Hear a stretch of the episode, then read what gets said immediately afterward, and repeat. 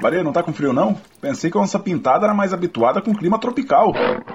Meu casaco é de pelo. Ah tá, casaco de pelo, né? Com estampa de oncinha. Saquei, saquei, boa. Vamos pro podcast? Oi, onça! Oi, onça! Guarê. Podcast do H2Foz.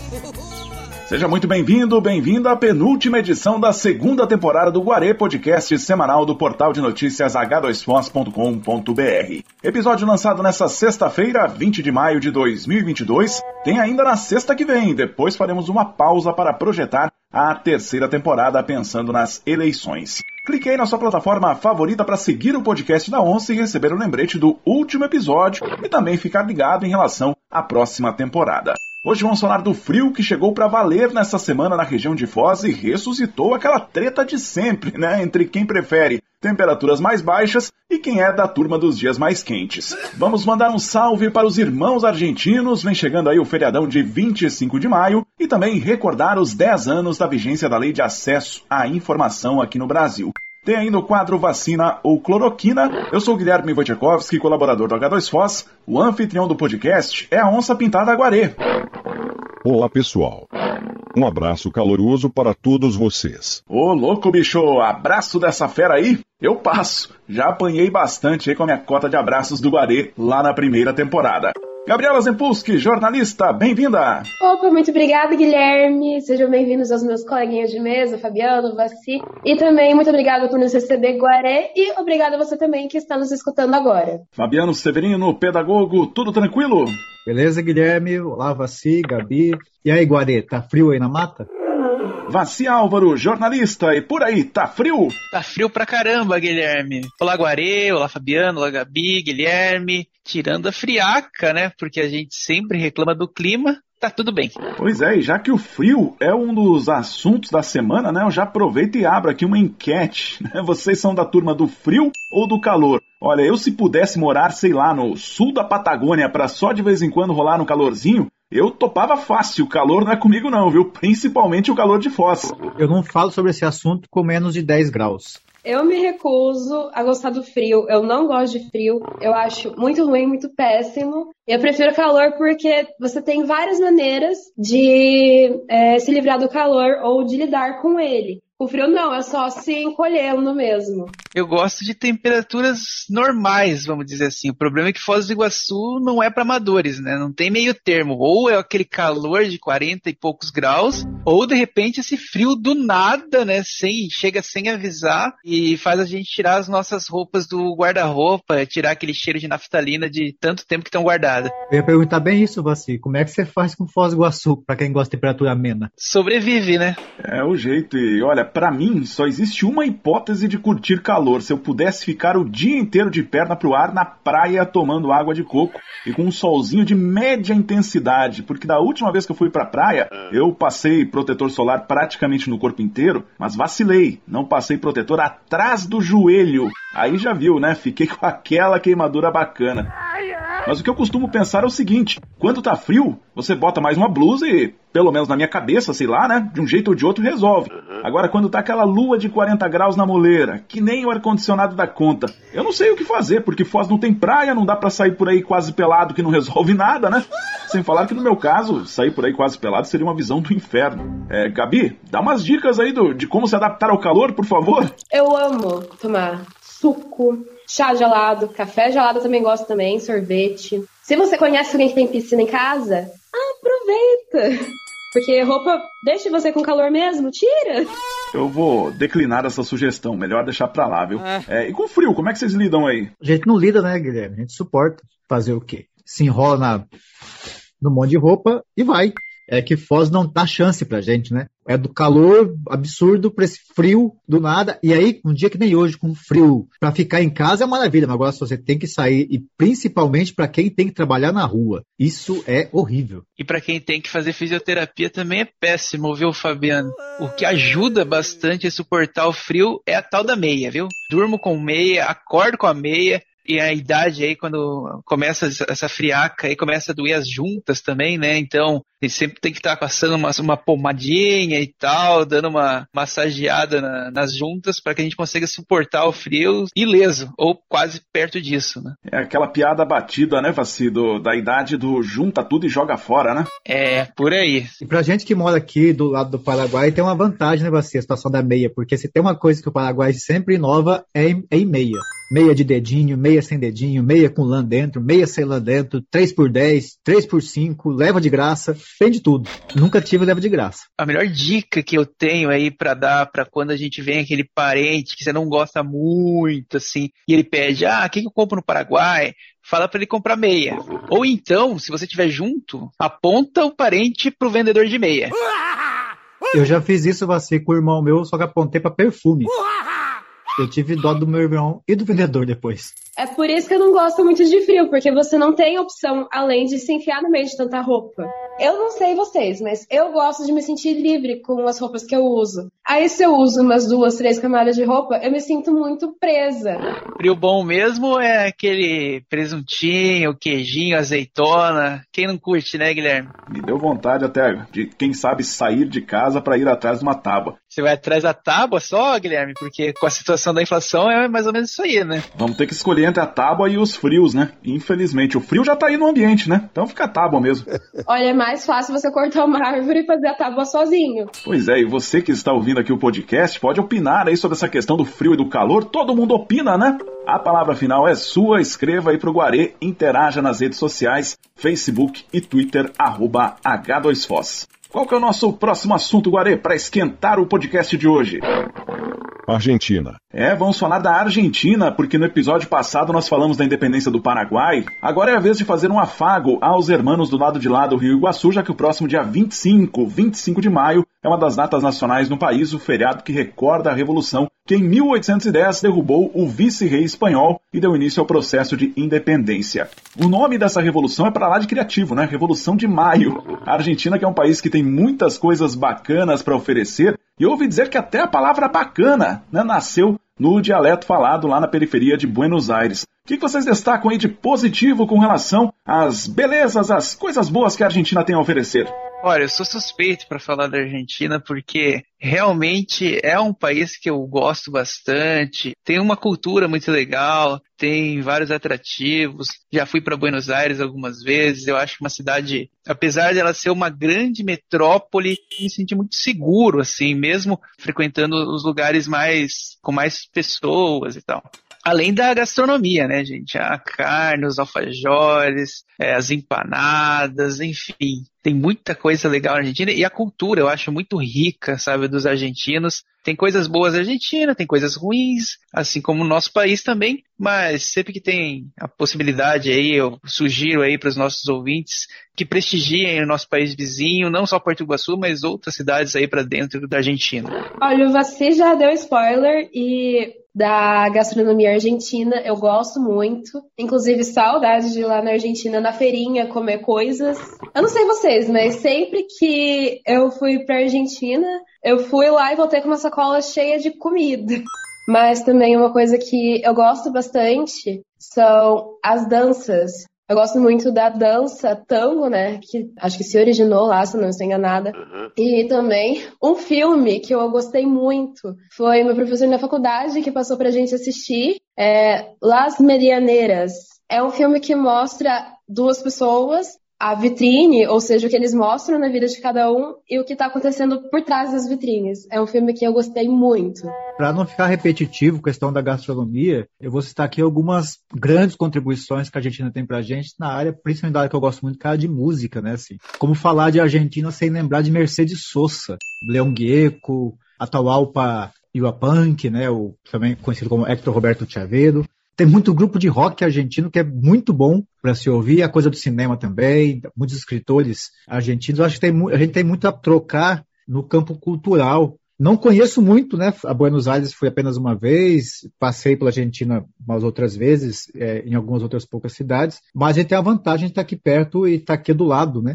E, infelizmente, a Argentina sofre do mal que a gente sofreu por muito tempo, e sofre ainda, que é com umas escolhas políticas bem complicadas, né? Porque assim, a Argentina vive saindo de problemas com dívida externa, com planos econômicos que não funcionam. É muito parecido com os países vizinhos, né? Vamos lá, se a gente pelo menos aprende um pouco com eles nos avanços que eles têm e nos erros também que eles cometeram, mas a gente não cometer os mesmos. Olha, Gabi tocou num vespeiro ali, né? Ao falar da questão da origem do tango, se ele é argentino ou se é uruguaio, porque os dois lados ali da, da margem do Rio da Prata, né? Os dois disputam aí a paternidade do tango. Facebook. Agora, como nem todo lugar é perfeito, e isso, mesmo aqueles argentinos que vestem o estereótipo do argentino nada modesto, precisam admitir, o país vizinho também tem coisas que nos tiram do sério. É, aqui na fronteira a gente tem uma questão muito pontual, que eu acho que é unanimidade, que é a fila para passar pela aduana. O que, que vocês citam aí como coisas que poderiam melhorar, né, nas passagens pelo país vizinho? A gente já falou desse assunto algumas vezes, né, Guilherme? E assim, parece que não tem jeito, né? Porque eu entendo que é necessário um rigor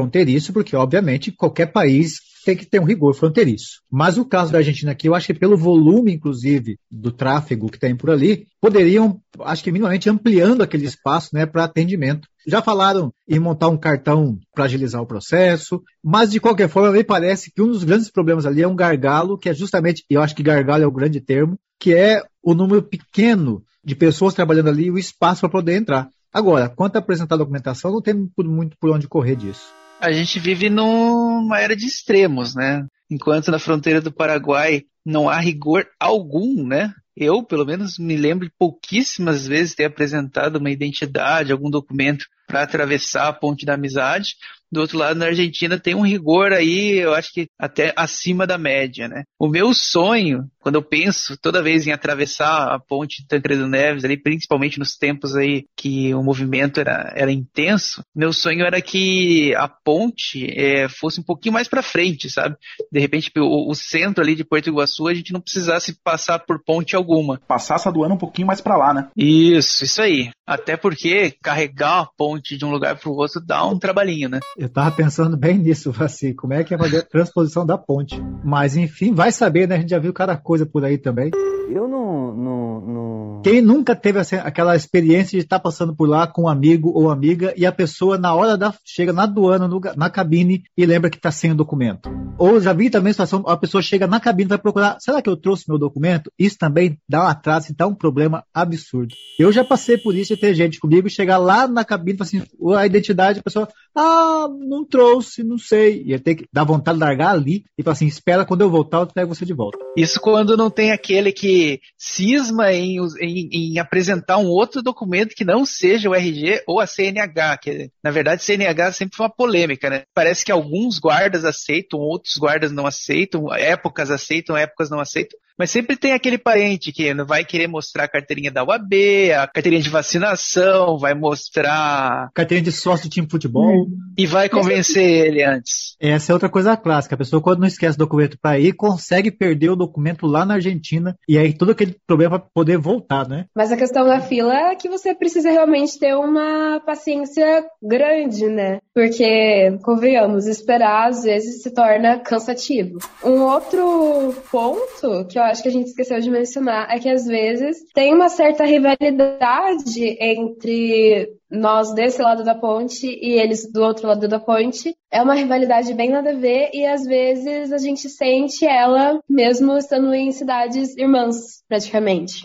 E a Gabriela falou aí da questão da rivalidade entre brasileiros e argentinos, né? Na verdade, assim, tem aquela discussão. Há quem jure que existe rivalidade, há quem diga que não. O fato é que historicamente são potências regionais que disputam espaços de influência, então a rivalidade é meio que inevitável. Eu já falei aqui da minha admiração por vários aspectos da cultura argentina, mas assim, cultura é uma coisa, esporte é outra. Tem um esporte só que eu dou colher de chá para a Argentina, que é o rugby. De resto, olha, se um time de marcianos jogar contra o alienígena Lionel Messi, não adianta me dizer que a Argentina representa o planeta Terra, representa a América do Sul. Não, eu vou torcer para os homenzinhos verdes, viu? Esse meu lado é bem ignorante. E vocês, como é que lidam aí com a questão da rivalidade esportiva? Vocês têm essa rivalidade ou isso é bobagem?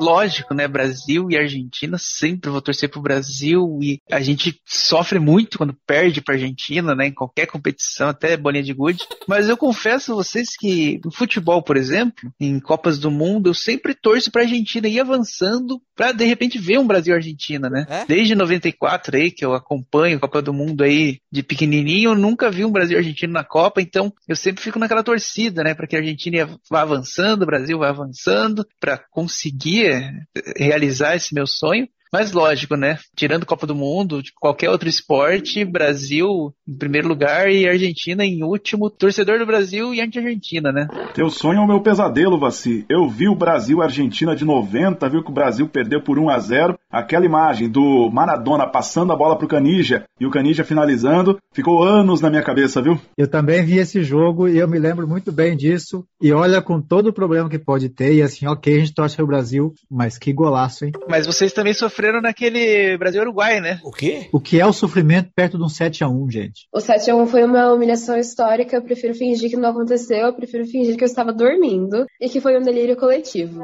Quando tem Brasil em qualquer competição, eu torço pro Brasil. Se não tiver Brasil jogando, se tiver algum país da América Latina, eu vou torcer para esse país da América Latina porque, sim, só por isso mesmo.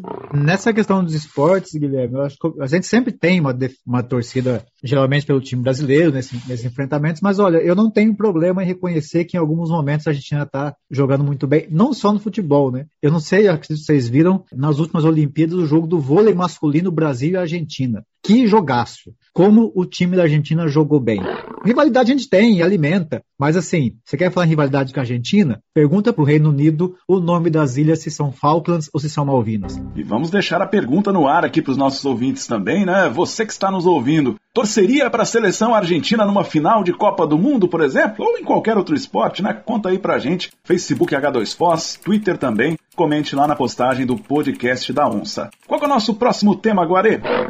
Acesso à informação. Isso, bem bacana esse assunto, Guarê. Nessa semana, a lei número 12.527, a Lei de Acesso à Informação, completou 10 anos em vigor no Brasil. Ela é do finalzinho de 2011, mas teve um período para adaptação, então foi em maio de 2012 que seus efeitos começaram a valer. Por essa lei, você que quer saber como está sendo usado o dinheiro público na sua cidade, no estado ou no país, pode fazer uma solicitação e tirando casos que deveriam ser excepcionais, como segurança nacional ou coisas de cunho estritamente pessoal, deveria receber essa informação. Há também os portais da transparência que surgiram dessa necessidade de tornar mais públicos os dados públicos. Claro que ainda existem inúmeras falhas, muitas vezes é até difícil traduzir o que está escrito nos editais e nos documentos, mas é inegável que tivemos avanços. Como é que vocês analisam aí essa primeira década da Lei de Acesso à Informação no Brasil? Pensar que antes dela, para conseguir qualquer informação dessa, devia ser extremamente trabalhoso. E é assim, como se trata com dinheiro público, basicamente, mas não só em relação a dinheiro público, né? Há muitas outras informações disponíveis ou que deveriam estar disponíveis. Mas realmente, assim, eu acho que das grandes partes precisa avançar ainda, talvez seja uma organização dos tais portais da transparência. Já melhorou muito, não é do que era antigamente, mas olha, tem portal que para transparente está difícil, viu? Porque falta informação,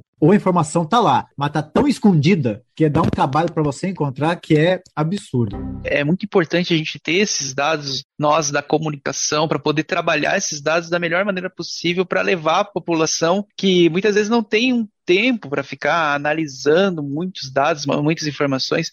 O papel aí do jornalista, do profissional de comunicação é justamente isso, né? Levar a informação, lógico, né? Com muita imparcialidade, credibilidade, de uma maneira é, simplificada, mas ao mesmo tempo que tenha um embasamento. E os dados, eles são frios, né? Então, da maneira como eles são disponibilizados para fazer uma interpretação, aí é o papel do cidadão e também do jornalista fazendo esse, essa ponte. É uma lei que ajudou muito a questão da imprensa, a questão de apuramento e é uma lei muito fundamental e ainda bem que ela existe, porque senão que mais que estaria rolando atrás das cortinas e a gente nem faria a menor ideia. Olha, eu creio que é importante ressaltar que nos últimos anos estão ocorrendo dois fenômenos. O primeiro é o aumento no número de pedidos, o que é normal à medida que a lei se torna mais conhecida, e o segundo é que tem crescido também o descumprimento dos prazos, talvez até pelo crescimento nos pedidos, e o percentual de pedidos negados. Hoje, segundo dados do site Congresso em Foco, praticamente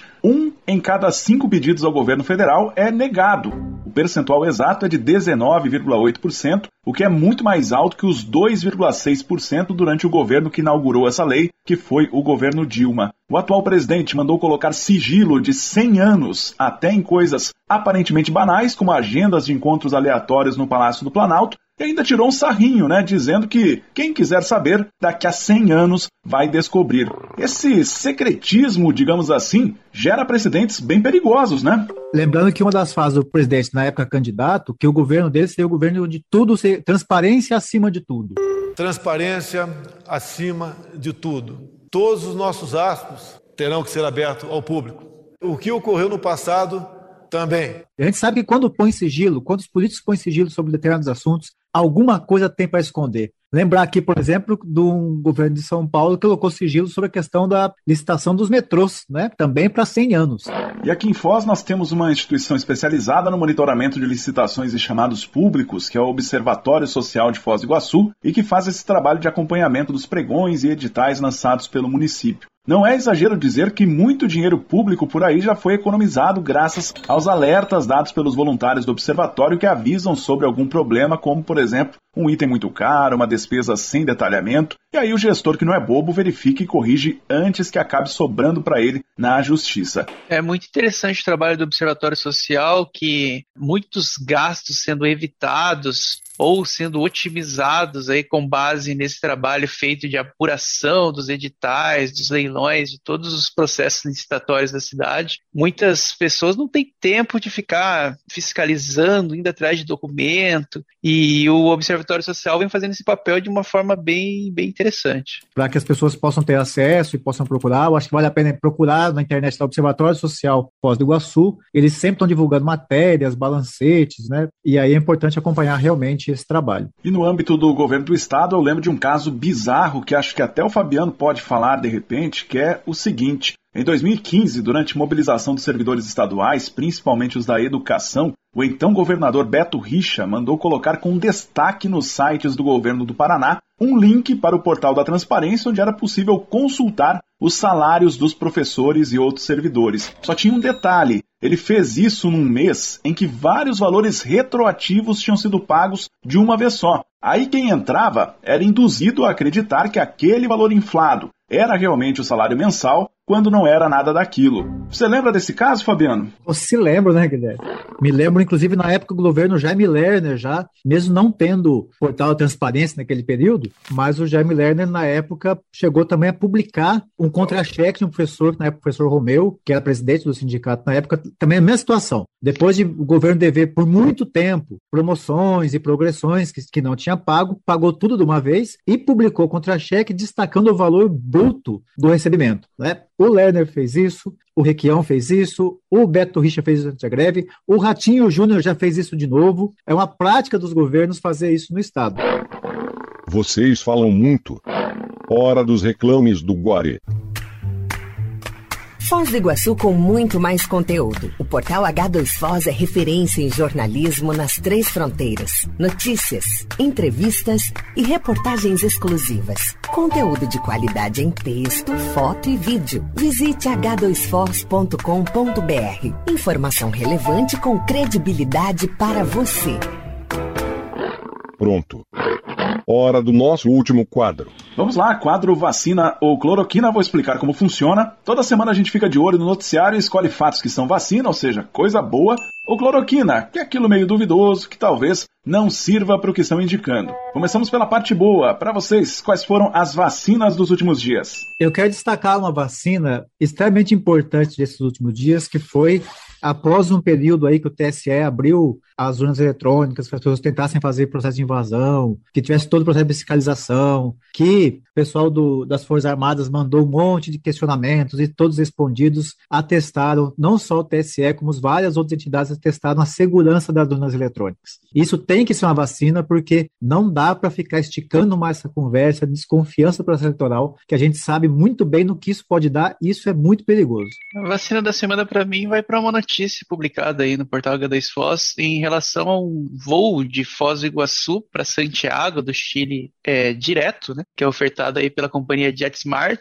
que vai retornar em novembro. Já está é, no site da, da companhia, já está disponível a compra de bilhetes, então uma nova opção para turistas, tanto moradores aí de Foz do Iguaçu, quanto moradores de outras cidades do Brasil que terão que vir para Foz do Iguaçu para embarcar nesse voo aí em direção ao Chile. Bom, a minha vacina, ela, ela é meio paradoxal. Enquanto ela trata de uma notícia ruim, eu estou colocando como vacina por causa do trabalho da imprensa e também da equipe do Hospital Pequeno Príncipe lá de Curitiba. É uma matéria que foi publicada no H2 Foz com o título Fingir que não vê e não ouve ajuda a perpetuar violência infantil. Essa notícia é uma matéria embasada em uma entrevista que aconteceu no Marco Zero. É uma parceria entre o H2 Foz e a Rádio Clube. A Thelma de Oliveira, que é da equipe do Hospital Pequeno Príncipe, falou que 70% das crianças que são vítimas de abuso sexual têm entre 0 a 6 anos. Então, é uma notícia triste, é uma situação complicada, é difícil, precisa ser combatida, mas eu estou elencando como vacina porque é um trabalho bom da imprensa e também do hospital. E eu cito como vacina a chegada de cinco aves da espécie Uru do Nordeste, ameaçada de extinção, ao Parque das Aves aqui na Terra das Cataratas. Foi um recebimento intermediado pelo Instituto Chico Mendes e tem como intenção criar um programa de manejo da espécie para evitar que ela desapareça. E as cloroquinas, quais foram para vocês? Eu quero destacar a matéria do dia 18 na Folha de São Paulo. Câmara acelera projeto de ensino domiciliar bandeira de Bolsonaro. Pois é, o Congresso Nacional, a Câmara dos Deputados, aprovou na quarta-feira, em regime de urgência, um projeto para regulamentar o famoso ensino domiciliar, que é o direito dos pais não mandarem os filhos para a escola para ensinarem em casa. Essa é uma grande cloroquina absurda, uma ideia de melhorar a educação no Brasil, que é tirar a criança da escola.